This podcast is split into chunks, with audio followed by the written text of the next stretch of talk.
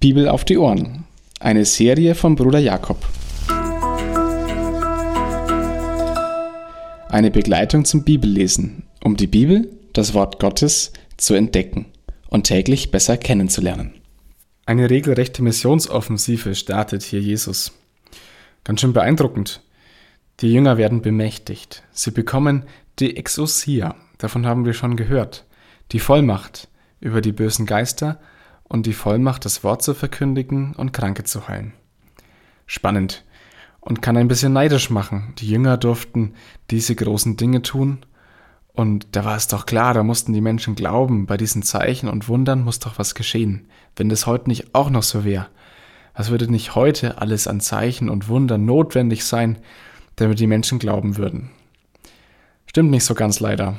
Selbst wenn Zeichen und Wunder geschehen, so war es damals in Israel, heißt es noch lange nicht, dass die Menschen glauben, sonst würde Jesus ja auch nicht die, den Auftrag mitgeben, wenn eine Stadt oder ein Ort Jesus und damit die Jünger nicht aufnimmt. Die Jünger heißen hier Apostel. Nicht ohne Grund nennt Lukas sie Apostel, die Ausgesandten. Sie sind ausgesendet im Auftrag Jesu. Sie können und sollen alleine das tun, was Jesus ihnen aufträgt. Alles andere würde den Auftrag, die Mission scheitern lassen. Und das, was ihnen aufgetragen ist, ist gar nicht so lustig. Nach dem Motto wandern ohne Rucksack, ohne Planung, ohne Proviant oder Geld, nur mit dem Auftrag. Keine Möglichkeit für Versorgung. Kein zweites Gewand, damit man auch mal eine Nacht draußen überleben kann. Nur ein Stock, der aber dringend notwendig war, um Hunde vertreiben zu können, die damals unterwegs waren.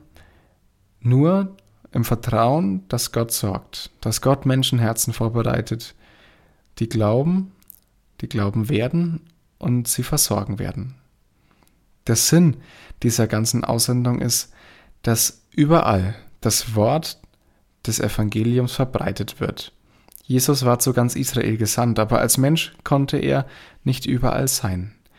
Doch alle sollten die Predigt des Evangeliums hören. Es eilte also. Interessantes, das Wort tut sich seine Bahn und Herodes bekommt es mit.